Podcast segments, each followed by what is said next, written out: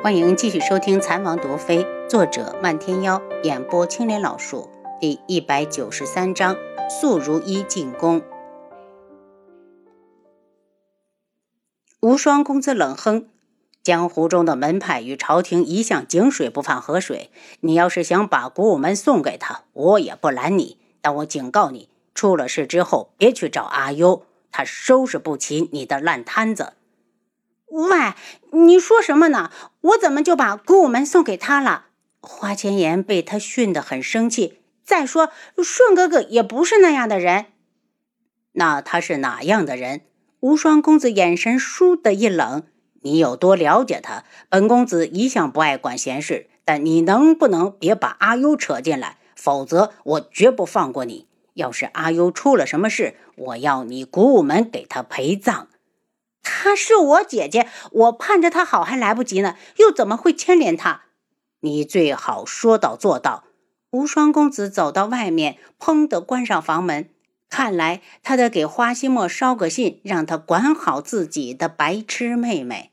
花千颜虚脱似的倒在床上，今天他又惊又气，此时一放松，很快就睡着了。可等他醒来时，竟然发现自己被人关进了密室。之所以猜测是密室，因为墙上根本没窗户，里面只有一颗孤零零的夜明珠照亮。东方颜月也认出了无双公子，他立刻进宫去找父皇。你说什么？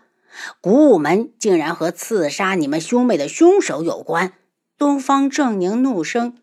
父皇，儿臣所说的绝对属实。今日冲进定王府救走花千颜的男子，正是在天穹智王府行刺我们的人。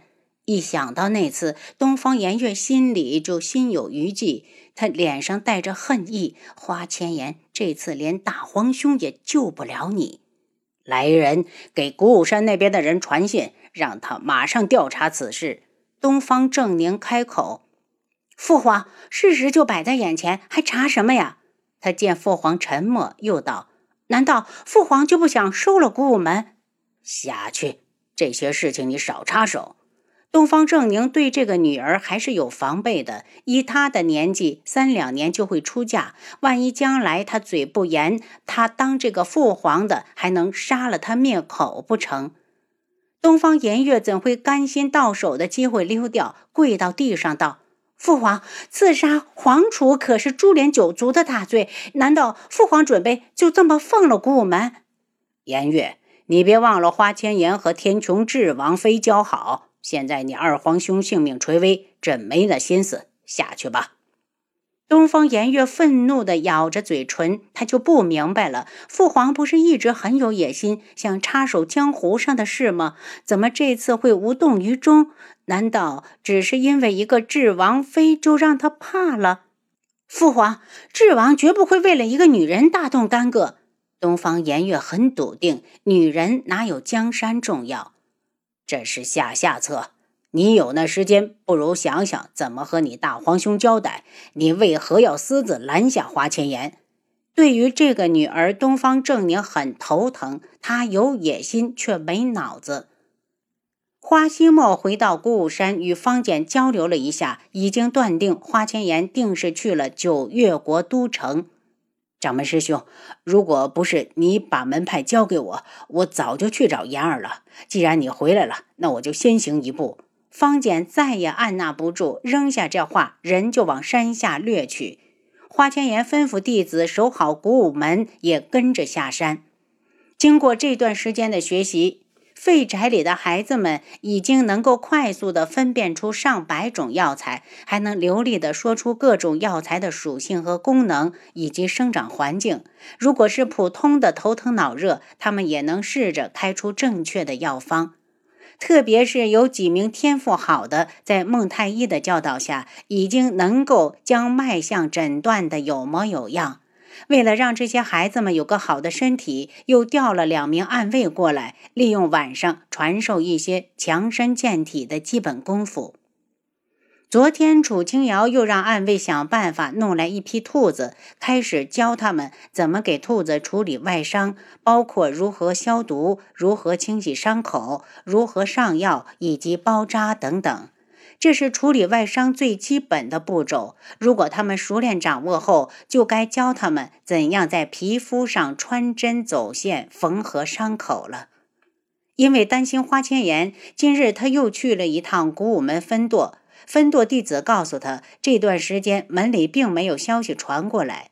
他的心猛地提起来，第一反应就是言儿出事了。如果他无事，一定会有消息传过来。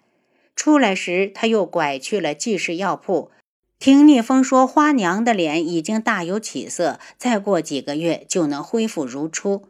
他又留了一些药材给他，才心事重重地回到废宅。从地道口回到王府，一出来就看到轩辕志等在房里。轩辕志，你怎么来了？过来看看你。他神色很疲惫，出了什么事儿？七杀在去接二皇子的路上中了埋伏，本王亲自跑了一趟，七杀失踪了。楚清瑶一惊，那二皇子有没有被人发现？皇上铁了心的要杀几位皇子，他才不会管你失忆没失忆，只要活着就不会放过。本王正在担心这个，所以马上就要动身。轩辕志拉住他的手，不舍得道：“阿楚，我走之后，经理就交给你了，你小心些。如果实在甩不开昆仑卫，废宅就先不要去。”楚清瑶呆住，他原本是想告诉轩辕志，他要去一趟九月国的。看出他的异样，轩辕志道：“阿楚，你是不是有什么难处？花千颜出事了，我……下面的话他不知道该怎么说下去。轩辕志有事要离开，他应该让他走得安心。他扯了一丝浅笑：“路上小心，我在家等你。”轩辕志揉了下他的头发：“你和本王不能同时离京，花千颜自有花心墨去管。你当他这个掌门是白做的吗？”如果你实在担心，我让七绝派人去那边打听打听。等我回来，如果那边还是没有消息，本王陪你去。楚清瑶忽然踮起脚尖，送上自己的红唇，却也只是蜻蜓点水的一吻。轩辕志，皇上不会放过这么好的机会，你路上千万要小心。轩辕志伸出指腹，抚过他的唇瓣，忍着不舍。阿楚，你夫君没那么弱。楚清瑶忽然打掉他的手，从系统里不停地往出掏药，一盒一盒的，很快就堆成了一堆。见轩辕志正看着自己，有些尴尬的道：“这些药你带上，上面有说明。你不要问我这些东西从哪儿拿的，不过你可以理解成我就是有这样一个看不见的东西，里面自带这些药物。”轩辕志还是第一次看见药品的包装，上面的字让他蹙起了眉头，好像都少了几笔，细看还能猜出来。楚清瑶想了想，还是去了包装，把药品分类装好，这样少占不少地方。轩辕志一接过药就向外走，为了等楚清瑶，他已经耽误了不少时间。二皇子平日与他相处的不是太好，可念在是轩辕家的子孙的份上，他也一定要去将他带回来。好在三皇子他另有安排。轩辕志走的这天，楚清瑶一晚都没睡。如果不是要教那些孩子，他肯定要暗中跟了去。素如一发现轩辕志竟然离京了，立刻派坤一派人跟上去。大小姐，智王走得很急，兄弟们怕是跟不上。坤一解释：“跟不上也要跟。”苏如意冷着脸：“我只想知道他去哪儿了。”坤一对着外面一挥手，立刻有两名昆仑卫追了出去，就倾倒素如意道：“坤一，智王不在府上。如果这个时候我让你去杀了楚清瑶，你能不能完成任务？”应该能，虽然会有点麻烦。坤一知道七绝没走。智王留在府上的暗卫也不少。苏如意似乎在思考，半天才道：“你随我进宫一趟。”坤一准备好马车，带着苏如意进宫。马车在宫门口被人拦下，侍卫厉声道：“什么人？”